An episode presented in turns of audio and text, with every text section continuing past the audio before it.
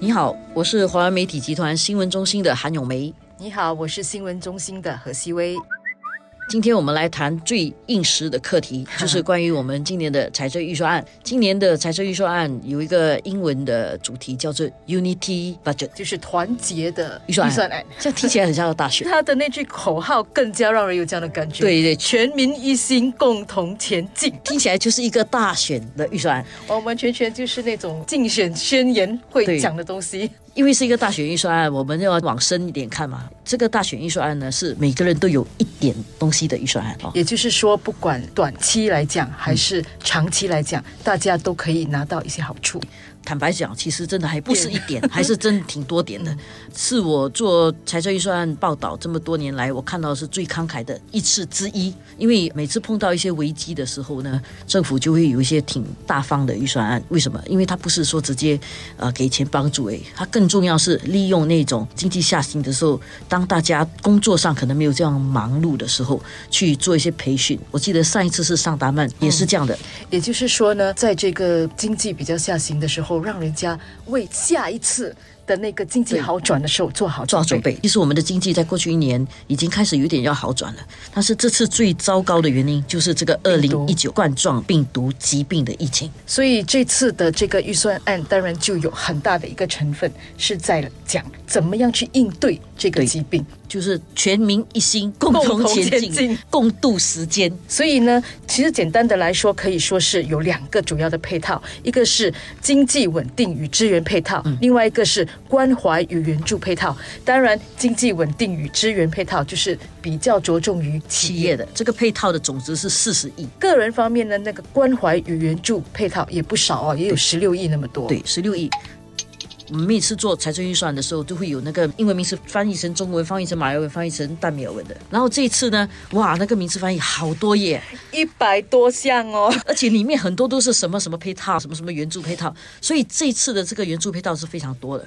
我想特别提的就是跟 COVID 有关的啊，刚才 C V 谈的这个公司企业上面会得到的东西，比如说公司税回扣，还有企业融资计划营运资金的贷款部分，那个利息呢是百分之五。然后政府做的那个担保也提高了，所以这个会使到企业比较容易去融资。然后另外呢，他还推出了这个。灵活的租金的付款计划啦，还有产业税回扣啊等等，来减轻那个经商的成本。还有一个就是跟工作相关的，就是雇佣补贴这样的一个概念。对，还有加薪补贴，它也是做得更好。就是在现有的一些计划上面呢，它又再去改善、去加强。尤其是那个雇佣补贴计划，我觉得这个是蛮有意思的。就是说，它会让这个企业啊，在遇到这样的一个危机的时候哈，不以裁员为解决问题的方法，因为。很多时候经济下行的时候呢，以新加坡这样的一个人力结构来讲啊，因为新加坡不是蓝领多的，我们新加坡比较说是 PMET 的，现在是百分之五十多了，所以我们的一般的工资其实是比较高的。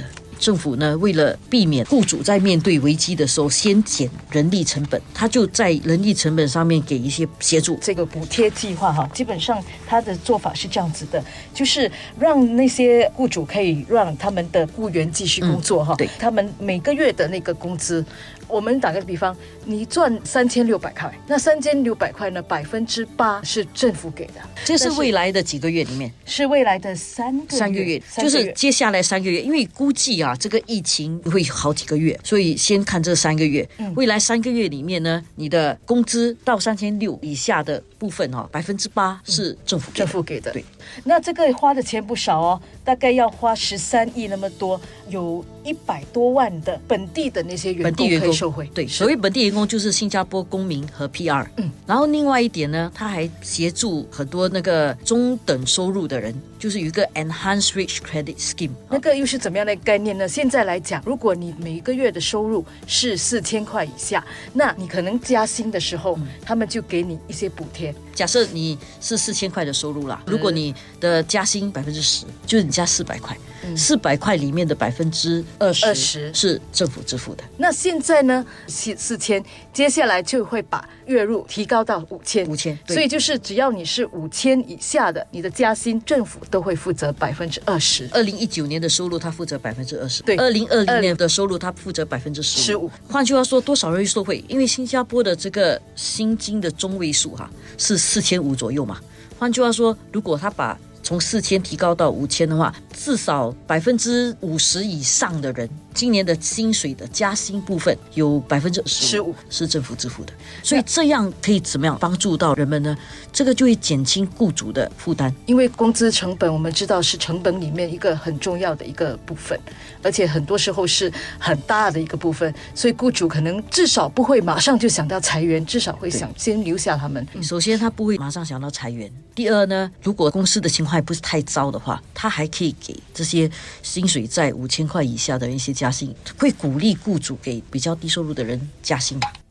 然后另外一点就是，新加坡一直都讲我们最大的财富哦是人，现在又是一个老龄化的社会，我们不可以只看到年轻人，现在要考虑到中年的新加坡人下来怎么办？就是四十岁以上的人，如果你要工作到六十多岁的话，你还有二十年，二十年你的受雇能力会不会受影响？所以为了提高大家的受雇能力啊，呃，我们不是已经有一个技能创前程基金吗？你的五百块有了吗？没有嘞，现在政府还要给你多五百块，但是这个是有条件的，他要给我多五百块，但是我接下来五年一定要把它用掉，要不然我本来有五百，然后又多五百，一千块都不懂放在那边做什么。是是，所以一定要找时间去给自己培训。然后除此之外，四十岁以上的人到六十，四十岁到六十之间的，因为他要为了协助这个年龄层的人能够有更强的收购能力，他再加多五百块，也一样要在接下来的五年内把它用掉。把它用掉。所以换句话说，哎，我是第一次感觉到我在财政预算案里面收回的，所以觉得这个是一个让每个人真的都有一点所得的预算案啊。